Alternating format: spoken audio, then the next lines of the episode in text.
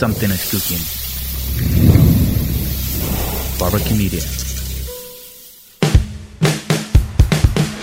Hola Masters, bienvenidos a la nueva temporada de M Podcast. Decidimos llevar este espacio a otro nivel con el objetivo de seguir compartiendo valor y acercarles a emprendedores y empresarios de otro nivel. Les agradezco muchísimo la confianza ya que estamos celebrando más de 300 episodios. Les recuerdo que pueden escuchar todos los episodios del podcast en cualquier plataforma. En esta temporada estaremos hablando con 12 empresarios pertenecientes a las industrias más afectadas por el COVID y cómo lograron ellos salir adelante. Esto no sería posible sin nuestros nuevos patrocinadores Banco Industrial, Claro Empresas, Chapin Films y Public Health que se unen a esta aventura y apoyan a llevar el mensaje a todos ustedes. Disfruta de este episodio.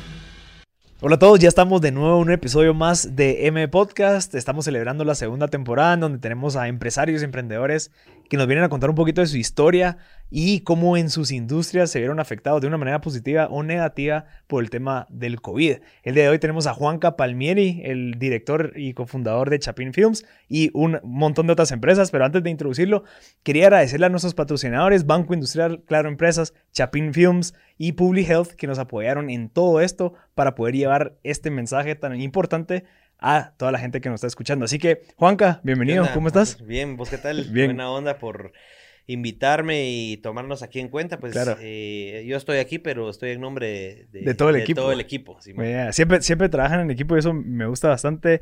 Eh, Juanca, 29 años ahorita, hace 5 años comenzaste Chapin Films con tu hermano y Richie, si no estoy mal. Sí. Eh, tenías 24 años. O sea, ¿cómo a esa edad pues, puedes crear una empresa y 5 años después ya con bastantes colaboradores, otros rubros de negocios eh, que también co- son como bueno, como horizontales porque al final atienden casi lo mismo. ¿Cómo lo viste desde un principio? ¿Cómo decidieron empezar este negocio y cómo crees que te ha ido tan bien? O sea, ¿qué decisiones tomaste para que te fuera tan bien como le está yendo ahorita? Mira, eh, la verdad, yo creo que al inicio nadie, nadie sabe cómo emprender o cómo hacer una empresa, ¿verdad? A los, a los 24 que inició Chapin Films, eh, yo ya llevaba 5 años de haber hecho mi primer emprendimiento. Te contaba hace un momento que mi primer emprendimiento fue Compro Barato con un mi amigo de la promo. Em, y, y siempre me he preguntado de dónde, de dónde salí tan emprendedor. Yo no me siento así el súper emprendedor ni nada. La gente, me lo, mi familia me dice que soy emprendedor, pero siempre me pregunto de dónde surgió todo esto. Yo creo que fue de, la, de ahí sí que de la pura necesidad, ¿verdad? Eh, eh, uno empieza a, a ver eh, que va a salir del colegio, que va a ir a la universidad, que uno va a necesitar carro, que uno va a necesitar otras chivas. Y, y creo que esa necesidad pues fue formando en mí un, bueno, o sea, necesito plata, eh, ¿qué se necesita para hacer plata? Un negocio, eh, eh, o, o estudiar algo a donde te puedas meter a trabajar y empezar a hacer plata.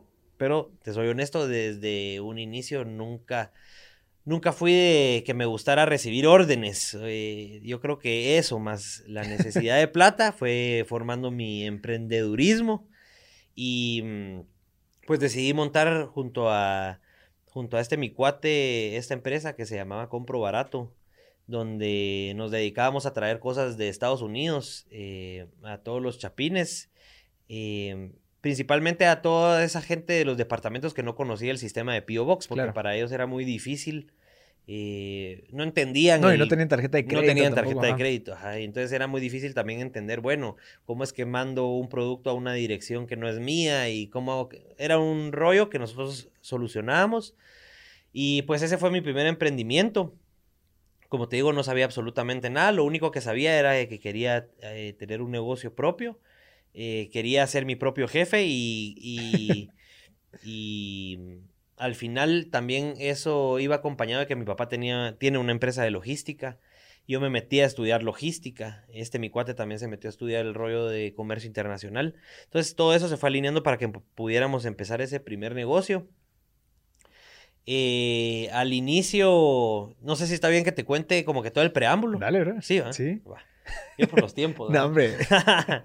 pues eh, al inicio eh, todo era eh, era era difícil porque no existían las redes sociales como tal como existen ahora o sea ahora nosotros, creo que vos, eh, nosotros nos vendemos a través de redes sociales, es nuestra eh, arma de venta, ¿verdad?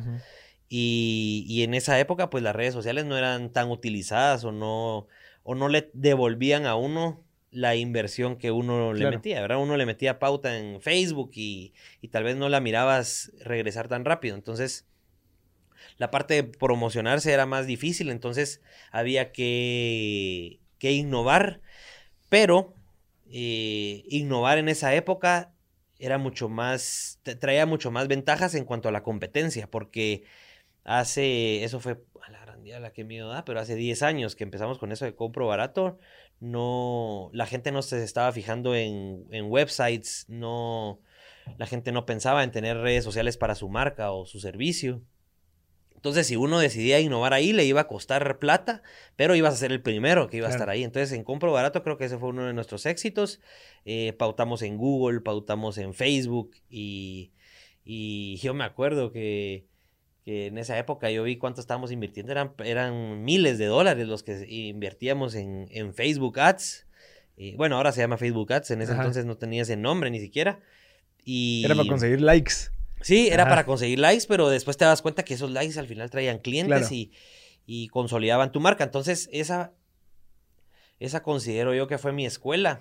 Ponete, yo perdí cientos de miles de quetzales en ese emprendimiento. Te soy honesto, nunca lo había dicho así en una entrevista ni nada.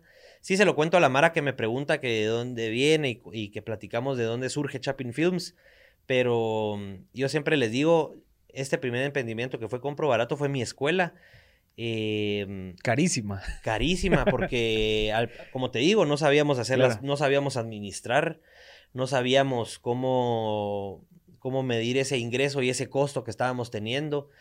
Eh, incluso tal vez estábamos gastando hasta de más en publicidad, dinero que no teníamos. Entonces al final se fue a la quiebra. El, el negocio cuatro o cinco años después quebró, lo considero, considero que quebró porque ya no teníamos más gasto acumulado que lo que estábamos generando de ventas. Entonces, eh, te digo, perdimos cientos de miles de quetzales ahí, pero yo lo considero que es el mejor gasto que yo he hecho en mi vida, porque aprendí miles de cosas. Te puedo decir las que yo ahorita se me vienen más importantes.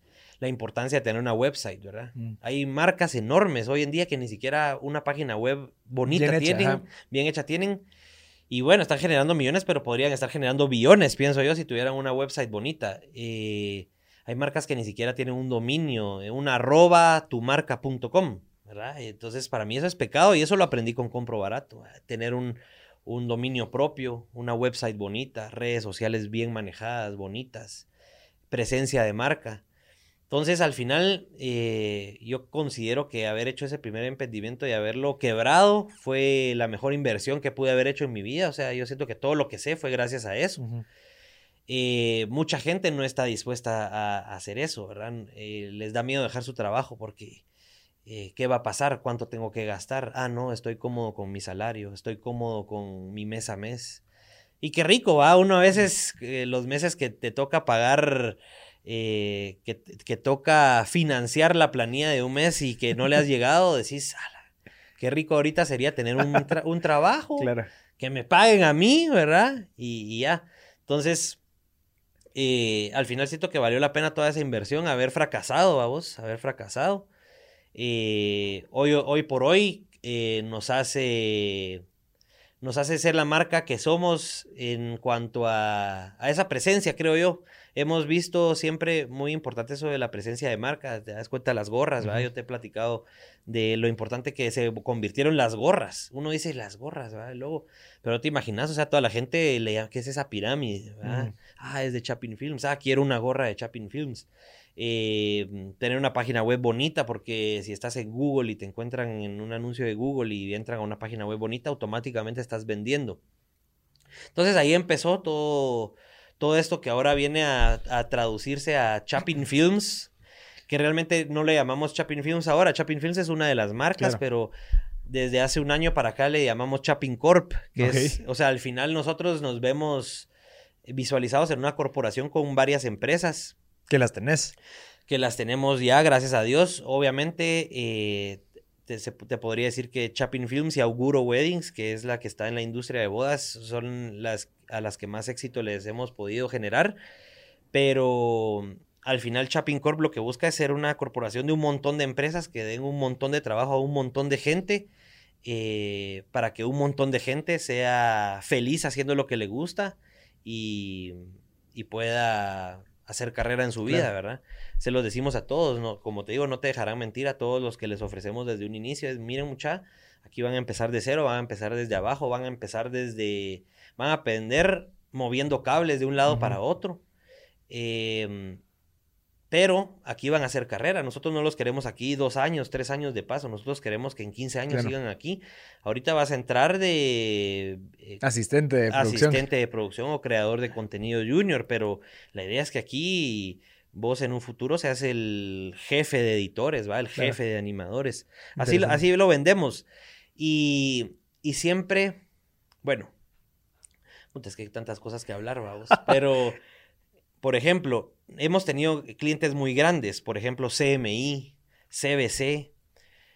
Con CMI, vamos a ver, sí, con CMI, por ejemplo, llegamos a producirles hasta los fundadores, hasta los bisnietos de los que fundaron Corporación Multiinversiones. Y hicimos unos videos familiares de ellos, donde, eso fue hace como tres años, donde escuchábamos cómo piensa esa gente, ¿verdad? Cómo hablan, cómo visualizan una empresa.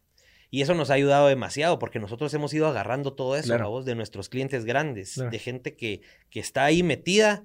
Y entonces nosotros, nuestra empresa o Chapin Corp, eh, si le llamamos así, lo, lo visualizamos así, ¿verdad? Como una gran corporación que de aquí a cinco años va a tener 300 colaboradores Mm. y todo lo que hacemos lo intentamos hacer en ese, como que con esa mentalidad. Sí, como esa visión. con esa visión a futuro, con esa visión de que, bueno, aquí entró eh, este colaborador que ahorita va a empezar moviendo cables, pero este colaborador eh, nos está demostrando que es un crack. De aquí a 10 años él va a tener a su cargo 25 gentes. Ya ha pasado, ¿verdad? Ponete, por ejemplo, eh, Richie, que es el, eh, nuestro tercer socio, que empezó con nosotros al año de que con Pablo, mi hermano, iniciamos Chapin Films.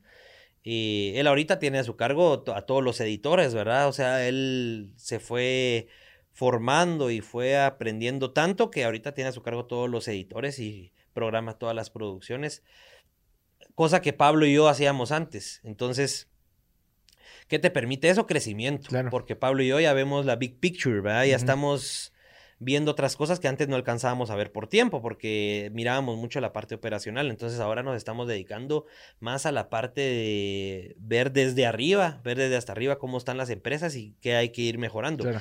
Y eso surge de lo que te digo, de trabajar con clientes tan grandes que vos ves que el CEO de, de CMI llega...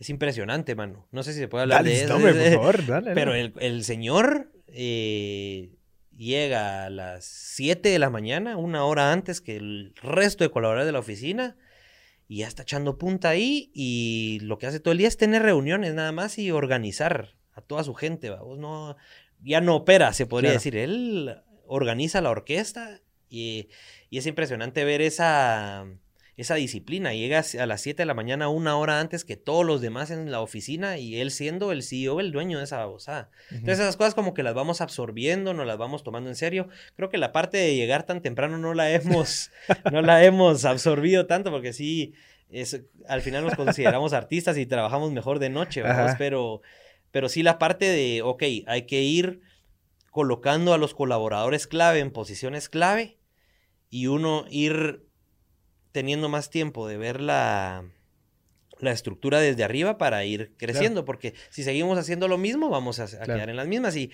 desde hace año y medio que, que ya empezamos a trabajar más esa, esa filosofía, pues yo creo que se ha, se, sí ha resultado. Ponete en pandemia, empezamos la pandemia siendo, siendo, ¿qué éramos? Siete ocho en la pandemia. Ahorita somos, terminando pandemia, somos 15, ¿verdad? Entonces yo creo que es gracias a esa visión, nunca, deja- nunca perdimos la esperanza, nunca dijimos, miren, muchachos, vayan a su casa, les avisamos cuando vuelva a haber trabajo. No, nos organizamos, Y busquemos trabajo. busquemos trabajo, innovamos, ¿verdad? Todo el tema de transmisiones en vivo. Claro. eh, bueno, vos has sido aliado de nosotros en todo ese tema, entonces Eh, y verlo de esa forma. Bueno, muchachos, no hace falta que se vayan todos a su casa. Va, apóyennos, paguémonos la mitad de estos tres meses. Eh, salgamos adelante todos juntos eh, y vemos qué pasa. Y todos, increíble, vos, todos nos hicieron ganas y démosle, estamos de acuerdo, todo sea por la empresa y, y logramos salir adelante. Ahora somos más. Eh, lo consideramos un éxito. A vos, Claro. obviamente, la pandemia es una tragedia para todo el mundo y, y- y lo sigue siendo. Pero mm, tragedias creo que van a haber toda la vida y, y todo depende de qué vaya a hacer uno eh, con, con esa tragedia. Mira, ant- antes de meternos al tema de, este año, porque eh, creo que perteneces, muy extenso. per- perteneces a una industria que fue de las que más se vio afectada a una de tus empresas, que es el tema de los eventos y demás. Pero hay un dicho que me encanta, que lo leí hace poco y me, me- me tocó y fue algo que es realmente una filosofía de vida que tal vez muy, muy poca gente lo ve, que es eh, haz las cosas difíciles temprano, ¿verdad? O sea, como que eso lo- se, puede, se puede adaptar en tu día, se puede adaptar en tu semana, se puede adaptar en tu año, pero también en tu edad. Ujú. O sea, yo creería, ahorita ya estás casado, pues Ujú. eh, ya- al igual que yo, entonces yo siempre me visualicé queriendo hacer todas las cosas difíciles, como el empezar un negocio, quebrar Ujú. un negocio, tener una deuda de 200 mil pesos, lo que Sí. sea, cuando no tenía las responsabilidades que tenemos ahorita. Sí. Entonces ahorita es muy, pro- es muy poco probable y mucha gente que tiene nuestras edades va a ser bien difícil a que se quieran arriesgar a hacer esos pasos, Ujú. ¿verdad? Decir, bueno, ¿será que me arriesgo mucha y dejo mi trabajo y hago todo esto? Como Ujú. muchos de nosotros hicimos en temprana edad. Entonces, ¿qué pensás de esa parte? Porque creería yo que es parte de ese éxito en donde tenemos esos, esas edades, en donde es como un colchón en donde podemos arriesgarnos. O sea, me Ujú. caigo y me levanto rapidito porque no tengo que pagar renta, no tengo que pagar colegio, no tengo que pagar un Ajá. montón de cosas. ¿Qué pensás de eso a la gente que está escuchando que a veces está muy cómoda y que se está perdiendo ese tiempo disponible? ¿Verdad? Ujú. Porque cada vez el tiempo se está yendo. Y eh, Total. bueno, tengo 21 años y de la nada ya tengo 26, mucha, y ya tengo novia y ya se está poniendo eh, seria la cosa. Cabal. Entonces, me voy a casar, ¿cómo tengo lo que ves? comprar apartamento. ¿O cómo lo viste? ¿Crees que, que vos alguna, desde, o sea, a pesar de las necesidades que tenías. ¿verdad? De la plata, creería yo que también es una manera de ver las cosas y voltear a ver para atrás, conectar los puntos y agradecer por haber hecho eso. Que empezar a hacer a- ahorita, hacer es- ese tipo de cosas está muy difícil. Sí, mira, yo creo que cabal tenemos la gran suerte de, de habernos tirado al agua desde, desde jóvenes sin compromisos, vamos. Yo creo que yo creo que eso nos ayudó bastante, cabal. Eh, lo mismo, ¿va? vos tenés una historia similar a la, a la nuestra, pues. eh, nos ha permitido fracasar porque no, no tenés responsabilidades o si las tenés son mínimas. Entonces, sí, yo creo que fuimos suertudos en ese sentido y sí me he puesto a pensar, bueno, cabal, hablando de qué, qué podría hacer la gente que ya, o las personas que no, no se animaron a emprender o no, o nunca se les ocurrió emprender y que ahorita que ya tienen un trabajo, ya se casaron, tal vez ya tienen un hijo, Una deuda, tal vez. una deuda, ya tienen una casa, una... Ah, la gran... Sí, yo me he puesto a pensar, bueno, y da miedo vos. Yo me imagino que vos también pensás lo mismo. Da miedo ahorita, eh, ya no... Ponete, yo así lo veo. Yo ya no soy solo yo y, y mi familia y mi núcleo. Aquí Ajá. estoy hablando, como te digo, somos 15 15. familias. somos, son 15 familias que... Por ejemplo, en la pandemia, cuando empezó la pandemia, yo no me di cuenta, pero yo estaba, estre- yo sufrí un- una, una depresión así, así rara. O sea, yo no me considero alguien depresivo, vamos, y sufrí una depresión bien gruesa cuando empezó todo lo de la pandemia. Y fue a causa de eso, vamos, de ese estrés de, bueno, puta, no va a Que haber 15 chance. y 15 personas ahí. Hay 15 personas ahí que necesitan su salario para seguir viviendo, vamos. ¿Qué pasa si ni siquiera les podemos dar la mitad de su salario? Eh, es una babosada horrible, no me quiero imaginar el miedo que ha de sentir alguien que eso, que ya tiene organizada su vida, tiene un trabajo estable, le pagan bien, ya tiene su casa, ya tiene eh, su carro y tiene las ganas de emprender y tiene esas ganas, pero al mismo tiempo las mismas ganas de emprender porque no le gusta su trabajo, las tiene de miedo de, de fracasar.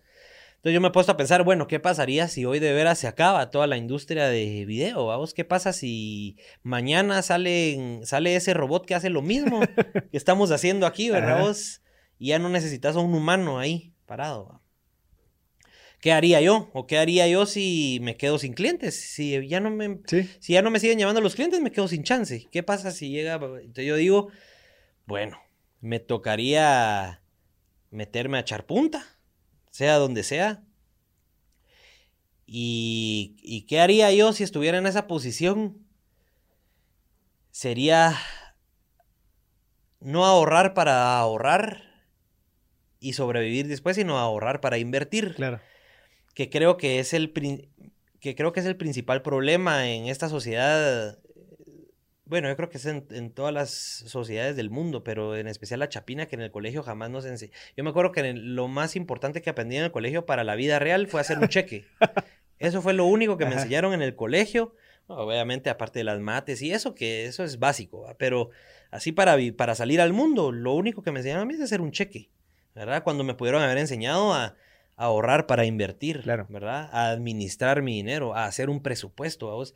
Me parece ilógico que hoy en día los niños no sepan qué es un presupuesto. O sea, uno tiene que, desde que entra a básicos, yo creo que ya deberías tener eh, un conocimiento extremo de qué es un presupuesto, cómo se maneja. Porque así funciona el mundo, a vos, y así funciona. eh, El mundo de verdad, pues al mundo donde vas a estar exacto. peleándote con otros. Exacto, salís y no sabes hacer un presupuesto, Claro.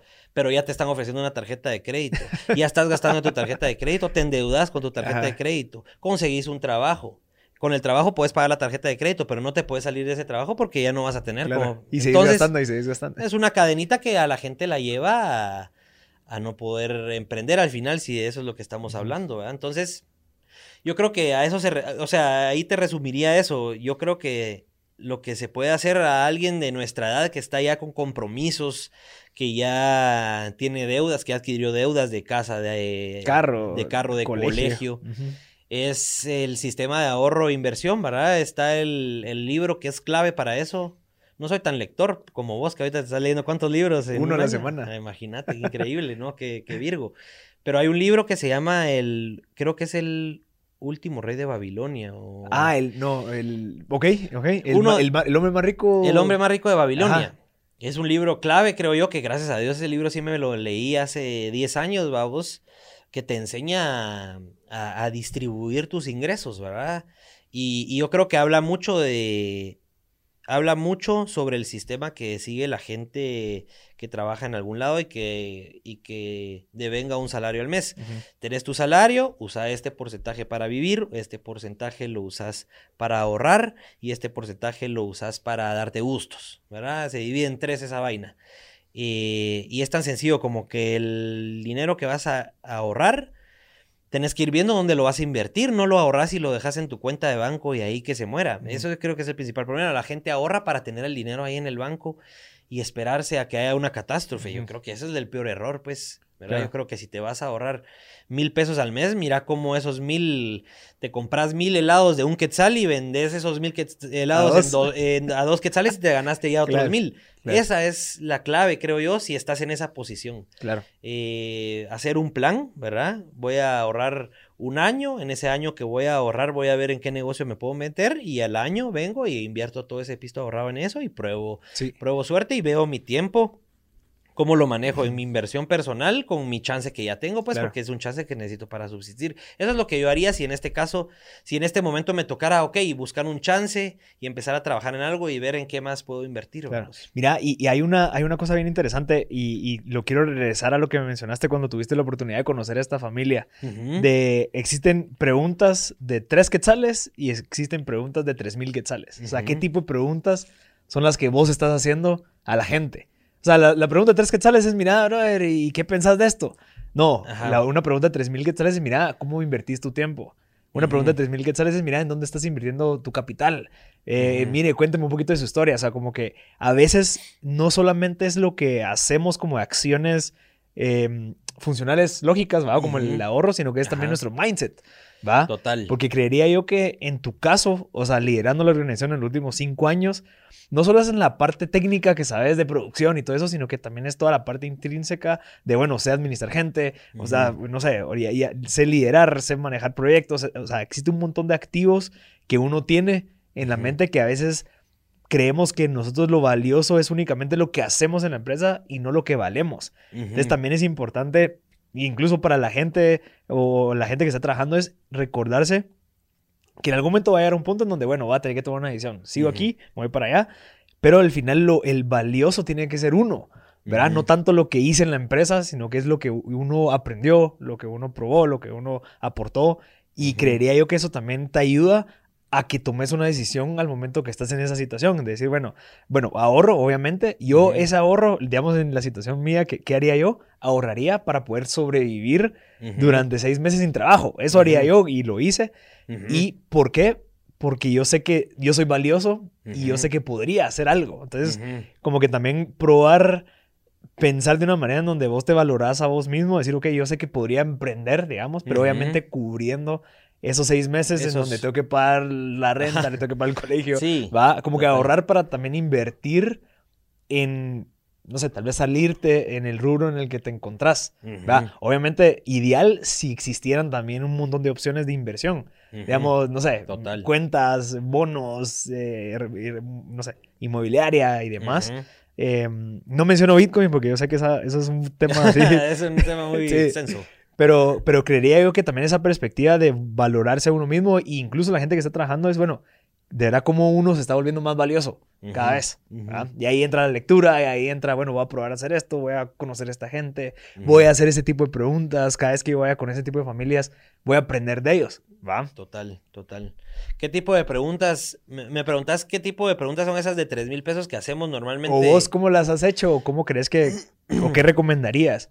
Porque yo tengo la ventaja del podcast. Cabal. Ah, yo me siento de ya soy millonario de preguntas.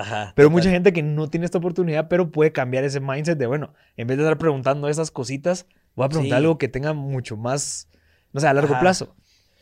Sí, mira, preguntas de 3 mil pesos así en específicas. Ahorita que desde que lo dijiste me puse a pensar, pero no tengo así. No lo tengo no tengo claro qué preguntas haría, ¿verdad? Yo creo que lo que sí me pasa, y me lo ha dicho mi esposa y me lo han dicho varios eh, del, equipo, es que soy chute, mm. O sea, yo empiezo y me pongo a platicar y, y, le, y, le, sigo sacando información a la gente, ¿verdad? Ah, bueno, y la semana pasada estuvimos de viaje. Ay, de veras, ¿y por qué se fueron de viaje? Es que fuimos a ver un nuevo negocio. Ah, qué interesante. ¿Y qué negocios hay por allá? Que no sé qué. ¿Me entendés? Claro. Ser chute, vos. Y a veces la gente te dice, ay, no, ¿cómo preguntas?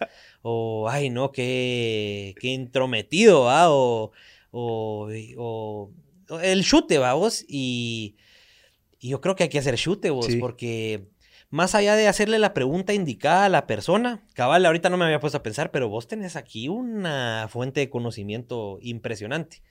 Y ahí es donde uno encuentra el valor de los podcasts, ¿verdad? Uno aprende tanta cosa.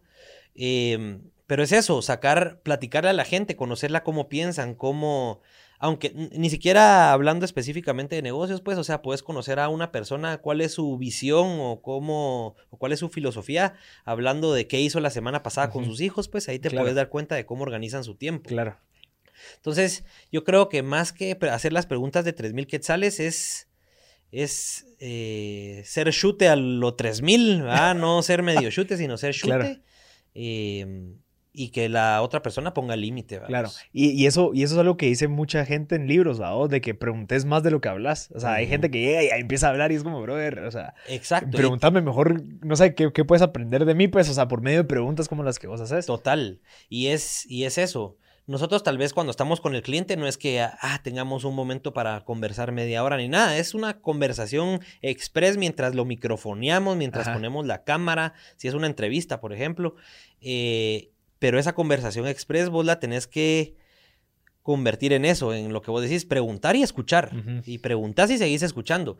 Y que la otra persona, y que nos ha funcionado bastante, que la otra persona se sienta eh, interesante, vamos. Eh, darle toda la atención a esa persona. Y, ¿Por qué vas a llegar a hablar de, mire, sí, nosotros tenemos las mejores cámaras? No, eso no, el cuate no le interesa. El cuate te va a amar si, si vos dejas que él se exprese con vos. Claro.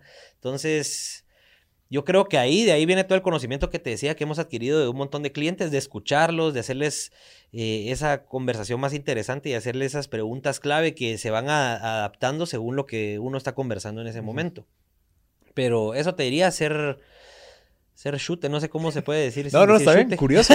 ser curioso. Ajá. Ajá, la curiosidad es Claro. sorprendente. Te das cuenta, los niños, mi sobrinita de seis años, que es curiosa, va. Ay, ¿qué estás tomando? Agua. ¿Y por qué agua? ¿Y de dónde viene el agua? Y- Ajá. Y, así va. Y hasta ¿no vos te quedas como, no sé. Y de ahí te vas a encontrar que es una niña que sabe de todo. Entonces, yo creo que la curiosidad es clave, Claro. ser curioso. Y, y ser curioso muchas veces es, es. Tiene que ver con el ir más allá. claro. No quedarte en. Ah, es agua. Ah, qué bueno. Ajá. Ah, ¿y, y- por qué agua? ¿Y de dónde agua? ¿Y de dónde sale el agua? Ir más allá y en todo, ¿va? vos en la curiosidad, en por qué estás usando esa cámara, mire por qué tienen la oficina acá, mire y por qué viene a las 7 de la mañana, ¿verdad? O mire, no- tal vez no porque viene a las 7 de la mañana, pero mire Cuénteme, y, ¿cuál es su y le gusta madrugar, Ajá, ¿verdad? ajá. Y ahí te, le gusta madrugar, ¿verdad? Y te suelta la Ajá. sopa de por qué madruga, Claro. de por qué decide hacerlo, de por qué le va mejor en la vida madrugando. Claro. Entonces, Mira, y, también esa parte de la curiosidad que vos mencionás también es- se ve reflejado en la trayectoria de Chapin Films. Empezaste vendiendo GoPros, después videos, y ahorita drones, y ahorita slow motions, y como que tal vez esa curiosidad creería que es un hábito que puede empezar con preguntas, Ajá. pero también puede avanzar a decisiones. Bueno, probemos.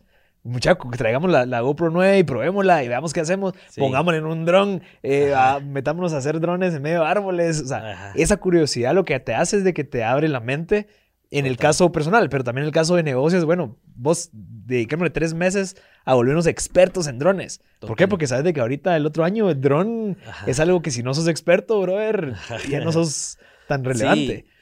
Sí, eh, cabal, yo creo que yo creo que lo que estás lo que estás diciendo es clave. Por ponerte un ejemplo real, ¿verdad? De, de la vida real. Ahorita hace, vamos a ver, ahorita a raíz de la pandemia, ya, yo ya había visto todo el tema de, de drones de carreras. ¿verdad? De- ya lo había analizado, ya llevaba tres años viéndolo, pero lo dejé a un lado, por obviamente por tiempo y todo. Pero ahorita por la pandemia, que hubo un poquito más de tiempo y todo, me volví a meter en el rollo de drones de carrera. Y entonces ahí viene eso de la curiosidad, ¿va? Eh, no tanto como hobby me voy a, voy a ir a fregar con drones de carrera, sino cómo implementamos este tema de los drones de carrera en el negocio, ¿verdad? ¿Cómo le podemos sacar raja? Porque nos estamos dando cuenta que un montón de productoras en Estados Unidos en Europa ya están implementando el tema de drones de carreras para tener otra perspectiva Claro. de lo que uno está grabando. Y, y ahí viene también, es que hay tanto que hablar, vamos. Y ya vi que nos pues, sacaron cartel ahí. Pero eh, todo se resume a, yo dije, bueno, drones de carrera, metámosle ficha. Vine y se lo consulté a mis dos socios, ¿verdad? a Pablo, mi hermano, y a Richie. Miren, muchachos, está el tema de drones de carrera. Bueno, yo creo que les pedí perdón más que permiso. Ya compré siete. Invertí 3 mil dólares en drones de carrera ahorita. Tenemos que meternos a full a esto, es, es lo que viene. ¿verdad? Y, y en eso estamos, vamos. No me dijeron que no, démosle, probemos, me apoyaron. eh, y ahorita estamos eh, ya metidos en el, en el rollo de los drones de carrera, ya lo sé volar, considero que mejor. Ya después eso, esa- ese conocimiento lo vamos trasladando a los demás colaboradores. Y, y ya tenemos una nueva herramienta que nos permite vender mejor. Por Claro. ejemplo, nos acaba de contratar la Yamaha para hacerles unos videos de, la, de sus motos. Les enseñamos eh, lo que podíamos hacer con el dron de carreras. Dijeron, démosle, negocio cerrado. Y nos fuimos al autódromo y con el dron de carreras a perseguir las motos y, y todo el rollo. Entonces al final ya estamos recuperando esa inversión que Claro. hicimos, ¿verdad? Claro. Pero es eso, de ser curioso, animarse a invertir, porque nadie, nadie nos garantizaba que fuéramos a recuperar esos 3 mil dólares, por ponerte un ejemplo de lo que habíamos invertido en equipo. Entonces, al final hay que animarse a ser curioso y a, y a ir innovando todo el tiempo en Sí, equipo. porque yo, yo creería que en la industria que perteneces está, están los sobrinitos. Vamos, ah, yo Ujú. tengo mi sobrino que me lo puede hacer a una fracción del precio. Total. Va, ah, yo tengo mi primo que sabe hacer streaming, yo tengo un alguien que sabe volar, que se compró su dron. Entonces como que creería yo que en la industria, eh, exi- o sea, como es tan fácil adquirir uno de esos productos, también Ajá. es fácil, y hay gente con tiempo, vamos, que le puede llegar el tiempo a hacerlo. Sí. Entonces existe esa competencia indirecta que va surgiendo que no es tan profesional, vamos, porque Total. no te van a resolver un clavo legal, no te van a dar factura, no te van a- pero resuelve un problema de un cliente en algún momento que puede ser un costo oportunidad. Entonces creo que la solución para eso es exactamente lo que ustedes están haciendo. Bueno, probemos, hagamos esto, ahora probemos drones de carrera, después eh, drones VR y lo que sea. Ajá, vamos, que es lo exacto. que, lo que a- a- co- cosas siguientes que obviamente van levantando esa barra de, de como que barrera de entrada a competir, en- como que vas creando esos mercados. Total. ¿verdad? Porque, y esa es una de las preguntas que te quería abordar. ¿Cómo Chapin Film se fue, se fue como que diferenciando a pesar de que existe mucha gente Que toma fotos, hace videos y, y- y ahorita con la plataforma de redes sociales es bien fácil llamar la atención de un cliente con un videazo que hago. Porque yo puedo tener una mi cámara, la GoPro, lo que sea. Entonces. ¿cómo te fuiste diferenciando con esa competencia emergente que viene? Mira, muy buena pregunta. Em, empezando con lo que me hablas de que hay mucho del sobrinito que hace, el, mi, mi cuate que tiene un dron. Nosotros hemos ido aprendiendo a aceptarlo eh, porque existe, existe y la gente por no saber eh, cobra una nada. Claro. Entonces, qué bueno, ¿verdad? Le cobraron una nada al cuate y le sacó sus fotos con dron, su video con dron. Y lo hemos ido aceptando porque eh, nosotros pertenecemos a una asociación que se llama Asodrón, que es la Asociación de Drones de Guatemala. Y siempre está ese, ese debate, ¿va?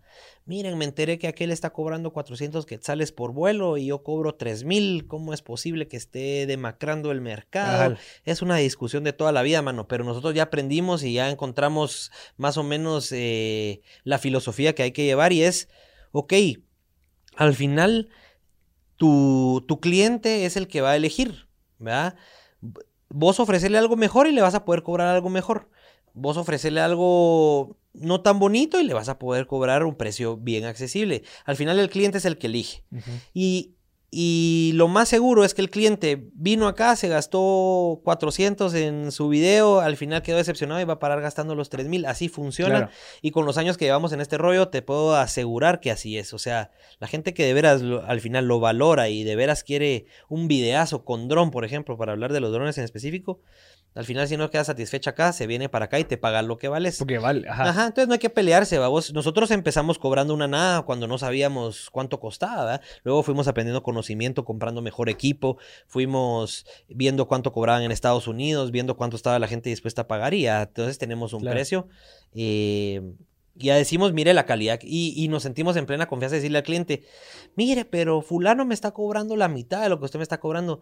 Sí, pero señora, la, la calidad de fulano es la mitad de mi calidad, por eso Claro. es que nosotros cobramos esto. Y al final la gente lo para entendiendo. y- Debería haber como un récord de horas de vuelo, así como los pilotos de avión, va. Ah, Sí. ese brother tiene 400 y tengo 7000. Cabal. Ah, Sí, y, y fíjate que a veces tal vez no se resume todo a tanto en el dron. La gente tal vez cree que tal vez son horas de vuelo, pero puede ser que, que no solo sea eso, sea cómo editaron tu video, Ajá. qué música le pusieron. ya son otros 5 pesos. Ya son otros cinco pesos. Entonces todo eso, todo eso ya englobado va formando un precio de competencia. Claro. Yo creo que no hay que pelear. Si aquel cobra 400 y uno cobra 3000, bueno, aquel de 400 que aproveche y, Y tiene un mercado que tiene quiere un pagar eso. mercado. Hay Sí. un mercado para cada uno. Y, y ahí lo importante, eh, Juanga, que lo he visto con ustedes, es el tema de que, ok, sí, está- existe la transacción, va, te vendo esto y me das esto y nítido. Pero también esa importancia de crear esas relaciones. Porque un cliente, o sea, digamos uno de los clientes más grandes, a ellos no les vas a hacer una transacción, vos vas a una relación. Ujú. Brother, ¿qué más te puedo ofrecer? ¿Qué más? Dame, te doy días de crédito, bueno, lo que sea. Pero con que creas esa relación en donde existan gana-gana, vamos, Ujú. en donde no solo vas y mire, bueno, te lo vendo y me desaparezco, sino que Total. buscas esa relación. Y lo he visto valor, con sí. lo que se lo hace. El valor agregado, ¿verdad? Eh, buscar hacerse amigo de los clientes más que un proveedor, pues vos te haces amigo de tu cliente y jamás te va a dejar de Claro. comprar. Es tu cuate. ¿En qué se va a acordar? ¿De un proveedor o de un cuate cuando Cabal. necesite el servicio? Entonces eso, cabal, lo que vos decís nos ha funcionado. Como te digo, vos también tenés aquí una mina de oro porque aquí te haces Cuate de todos. todos, pues sí, no, qué bonito. Y hablando de específico de lo otro que me hablabas, de cómo hemos logrado marcar la diferencia con tanta competencia que ha surgido, sobre todo ahora en un mundo que es completamente digital, es hacer bien las cosas. Eh, ok, te vas a hacer, te vas a meter a hacer videos, pero hacelo bien. Te vas a hacer, a meter a hacer fotos, hacelo bien. No vamos a, a- a apuntarle a nadie o a mencionar nombres, pero si nosotros nos enteramos de parte de clientes que han estado con nosotros y después se van con la competencia porque eh, pueden economizar y todo, y después vuelven a regresar a nosotros, nos, nos, nos, nos cuentan cada cosa, ¿verdad? Vos, por ejemplo, me ofreció entregarme mis videos el 15 y me está entregando un mes después.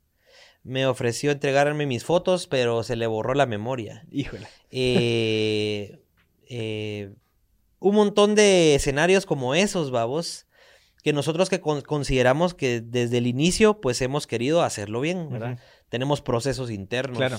tenemos eh, jerarquías dentro de la empresa que nos permiten eh, asignar responsabilidades y entonces esas responsabilidades que, que generan un mejor trabajo, un mejor cumplimiento.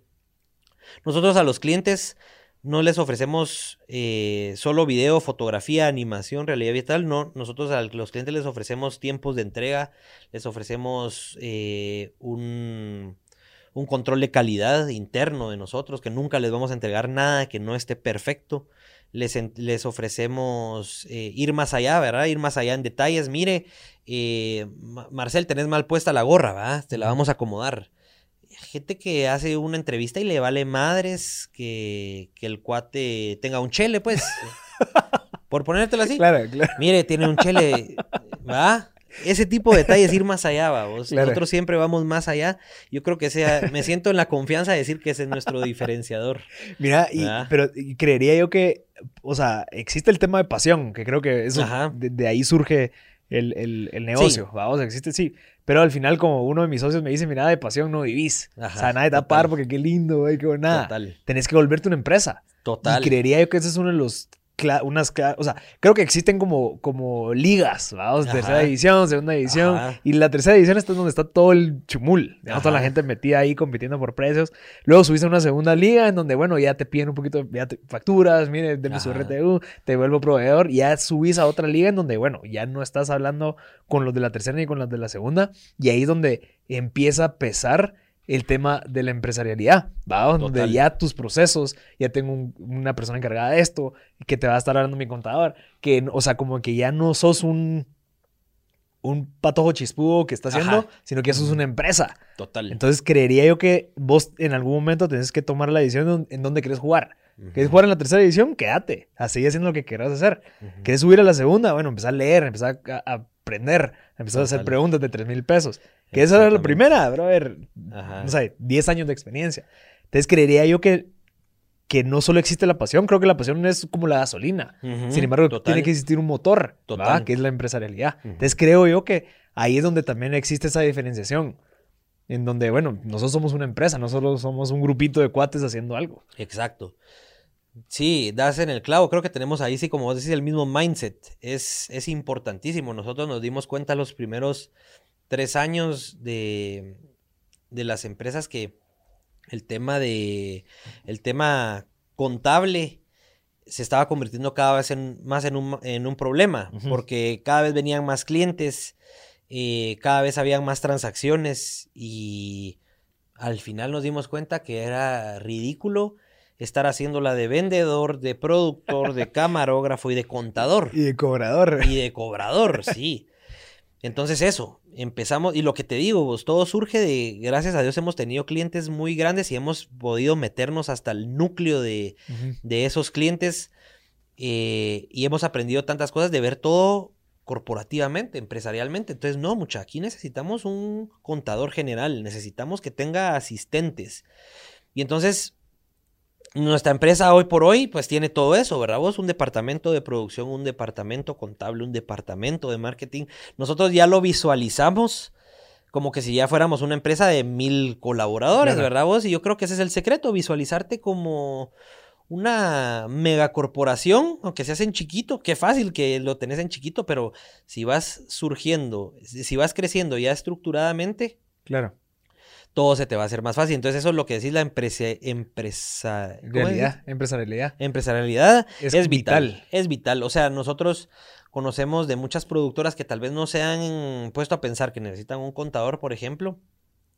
Y luego vienen problemas de, de que no tienen flujo de efectivo y todo ese tipo de cosas que al final afectan el Claro. negocio directamente, ¿verdad? Mira, y el tema de empresarialidad es vital, claro, pero todavía es más vital cuando, cuando tenés a tu, a tu familia involucrada dentro del mismo negocio. Sí. O sea, total. tu cofundador es tu hermano, también tenés a tu hermana como directora de marketing o de ventas. De creo ventas, ajá. Ajá, entonces, ¿cómo, ¿cómo visualizas también esa parte en donde tiene que estar tan bien delimitado todo Ajá. que así evitas y proteges la relación familiar. Sí, pregunta clave también. Eh, todo surge de un cliente. Llegó un día que fuimos a grabar la entrevista de una familia porque querían aparecer en el video institucional y resulta que durante la entrevista ellos estaban platicando y justo en ese momento ellos estaban trabajando una, una asesoría de gobernanza Mm. dentro de la empresa. Gobernanza porque Claro. eran 15 familiares dentro de una, es una mega empresa. Y justo ellos estaban hablando de, "Ah, mañana me toca asesoría de gobernanza, mañana no sé qué. Entonces ahí lo- el chute, va. Miren, y qué bonito, ¿y qué es eso de la gobernanza? Te empiezan a soltar la sopa, ¿verdad? Sí, que estamos trabajando un proyecto de asesoría de gobernanza, nos están estructurando a la familia en la empresa, nuestra carrera, dónde podemos llegar, cuánto podemos ganar, cuáles son nuestras responsabilidades. Y con Pablo y Richie dijimos, no, esto tenemos que hacerlo desde Ya, ya. Ajá. Y entonces empezamos a copiar, vamos. Pues, ¿Por qué te vas a inventar el agua azucarada si tenés a alguien que lo está haciendo y lo está funcionando? Entonces venimos y dijimos, bueno, ¿cómo va a funcionar la estructura? La familia no por ser familia va a entrar y va a mandar a todos, ¿verdad? Eh, ¿Por qué va a entrar un familiar a mandar a alguien que ya lleva cinco años echando punta y, y aprendiendo un montón de cosas que este no, no sabe? Entonces estructuramos, eh, ahí sí que hemos estado, todavía seguimos en eso, ¿verdad? estructurando eh, la gobernanza familiar. Y lo que hemos logrado hacer es, eh, pues eso, que todos empiezan desde cero, Claro. ¿verdad? Eh, como decís, ahorita nosotros somos seis hermanos y de los seis, los seis trabajamos Wow. para la corporación. Por ejemplo, yo y Pablo estamos eh, eh, dirigiendo, ¿verdad? Dirigiendo las empresas. Eh, mi hermana está de vendedora ahorita de una de las marcas. Mi hermano Juan José, que es el cuarto, está también de vendedor de, de otra de las marcas. Ellos dos se están peleando la gerencia de ventas. Ahí, interesante. Ajá, ellos dos los tenemos peleándose la gerencia de ventas. Eh, ¿Cómo lo medimos? El que demuestre que va más allá, el que demuestre que tiene más liderazgo. Al final hacemos un KPI de, de lo que están haciendo y, y ya saben que el que mejor le vaya se va a quedar con la gerencia de ventas, ¿verdad? Interesante. Eh, tenemos a mi hermanita, que es la quinta, María José. Hermanita, ella tiene 23, pero eh, ella está viendo otra de nuestras marcas eh, de vendedora también, que es otra, otro negocio que tenemos completamente fuera de lo audiovisual. Y tenemos a Sebastián, que es el más pequeño, que tiene 17, que ya está de editor y de creador de contenido, ya es videógrafo, ya es editor. Y ahí lo tenemos, está haciendo sus prácticas ahorita con nosotros prácticamente. ¿verdad? Entonces, Pues si le quitaste el chance a tu papá, así to- Ah. to- toda la- todos los recursos familiares a la tuya y no la No, fíjate que ha sido un tema, ha sido un tema bien. Yo creo que ha sido medio tabú. Ya, no se Eh, habla. O sea, sí se habla, pero bueno, no, yo creo que hemos ido rompiendo el tabú. O sea, al principio era como que tabú y sí te quedas así como a la gran, porque yo al principio empecé, yo empecé mi carrera trabajando con mi papá, Claro, mientras que yo tenía compro barato, estudié comercio Ajá. internacional, yo iba orientado a trabajar con mi papá y ayudarles ahí. Y no es que el negocio sea feo ni nada, pero tal vez no era tu pasión. Claro. ¿verdad?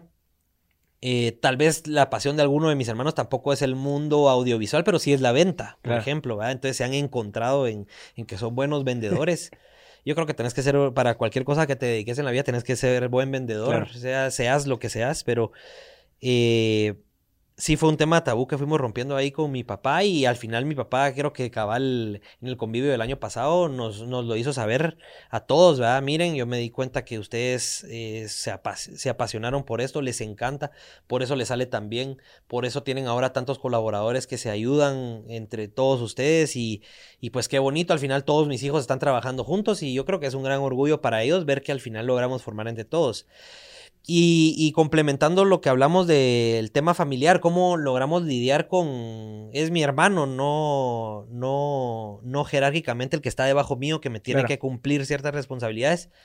Yo creo que gracias a Dios, mis papás toda la vida nos dieron esa libertad de, de entre nosotros. Nunca fue, hey, deje de molestar, hey, de no sé qué. Nunca fueron de estar amarrando, sino siempre nos dejaron ser libres, vamos, que fuéramos encajando, encontrando nuestro camino y como hermanos lo fuimos haciendo antes de empezar a trabajar juntos y yo creo que ha ayudado mucho en el trabajo, o sea, aquellos son testigos. Yo con Pablo me he dado gritadas eh, que duran cinco minutos, así que nos, nos enojamos y nos malhablamos y, y, y se acaban esos cinco minutos y ya se acabó el problema. Vamos, bajamos al- a tierra firme y ya estamos en sintonía otra vez. O sea, no dejamos que los problemas pasen más de cinco minutos. Mis hermanos que están en- de vendedores y están debajo mío, se podría decir, porque yo superviso las ventas, han entendido también esa parte de que de- dentro de la oficina no somos más eh, compañeros de trabajo que hermanos. ¿verdad? Yo, yo regaño y entonces ellos aceptan el regaño, muy bien, vamos a mejorar, ¿verdad? Si se la toman como hermanos, ay Dios, nunca salimos Sí. de ahí y, y terminamos el día con problemas. Entonces yo siento que eso ha ayudado mucho, que ellos han entendido como que su posición en la estructura. eh, creo de que 8 hay- a 5. ¿Ah? De 8 a 5, ya de 5 a 6 o 5 a Cabal, 9. ya son ahí hermanos. ya, ahí ya cambia. Pero es interesante, fíjate, porque incluso cuando salimos de la oficina, estamos en reuniones familiares, de lo que hablamos al final es del negocio y de cómo podemos ir mejorando ideas.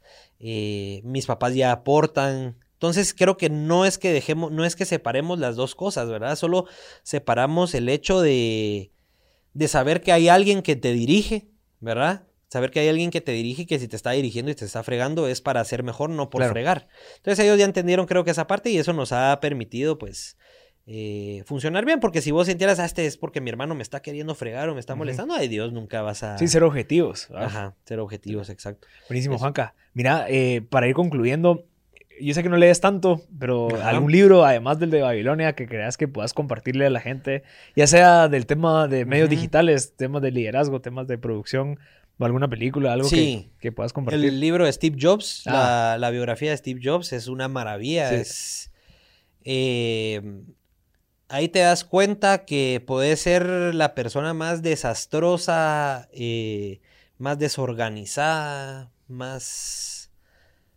más loca, ¿verdad? Pero que si estás haciendo algo con pasión, las Claro. cosas van a salir bien, ¿verdad? Todo es hacer lo que te gusta. Eh, si estás haciendo algo que no te gusta, ya empezaste mal y lo que mal empieza, mal acaba. Claro. vamos.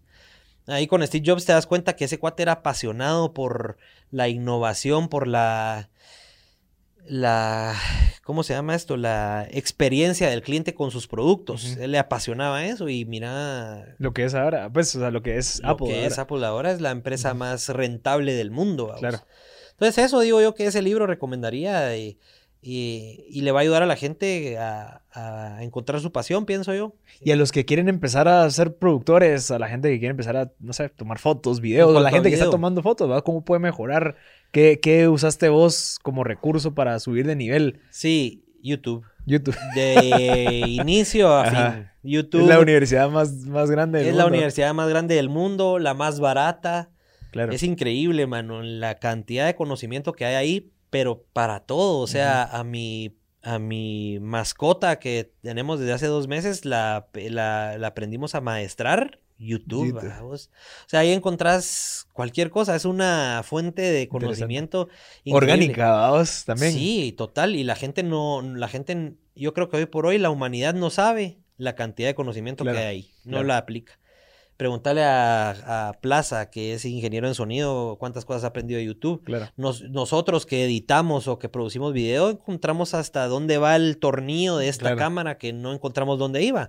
O sea, es impresionante. Entonces, YouTube. querés ser fotógrafo, videógrafo, cualquier cosa. Podcast ahí en YouTube. Podcast, YouTube, sí. Ajá, YouTube. buenísimo, Juanca, de verdad. Gracias por tu tiempo, súper No, valioso. Creo que logramos el objetivo que era que la gente que escuche, que los cinco años que vas, bueno, diez años que vas emprendiendo, cinco años que vas en Chapin Films, pueda aprender esos diez años en minutos. Así que creo que lo logramos y te lo agradezco. Sí, no, buena onda y a ver si hacemos un segundo capítulo Siempre. de esto, que creo Sí. que hay un montón de Sí, cosas que podemos seguir hablando. Buena onda, Sí, Juanca. Eh, gracias a la gente que se quedó escuchando hasta el final, súper agradecidos por estar aquí. Creo que Juanca nos vino a aportar bastante a esa trayectoria de ya de 300 emprendedores que hemos venido conversando y creería yo que esto puede ser un bastante, o sea, bastante avance. Así que gracias a los patrocinadores, Banco Industrial, Claro Empresas, Chapin Films, si quieren una producción así como la que acaban de ver ahorita, es por Chapin Films y Public Health, que si en dado caso quieren cualquier recurso digital o físico para protección y hacer zonas seguras, zonaseguras.com y visiten las páginas de Chapin Films en Instagram como Chapin Films. Y nos vemos en la próxima.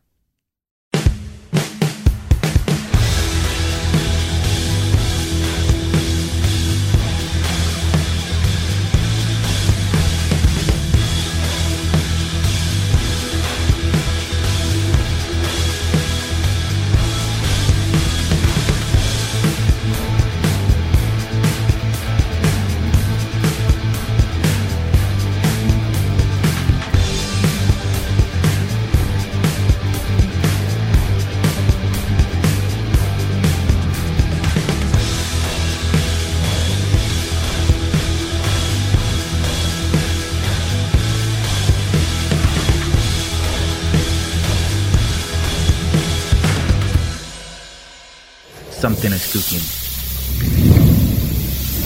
Barbecue Media.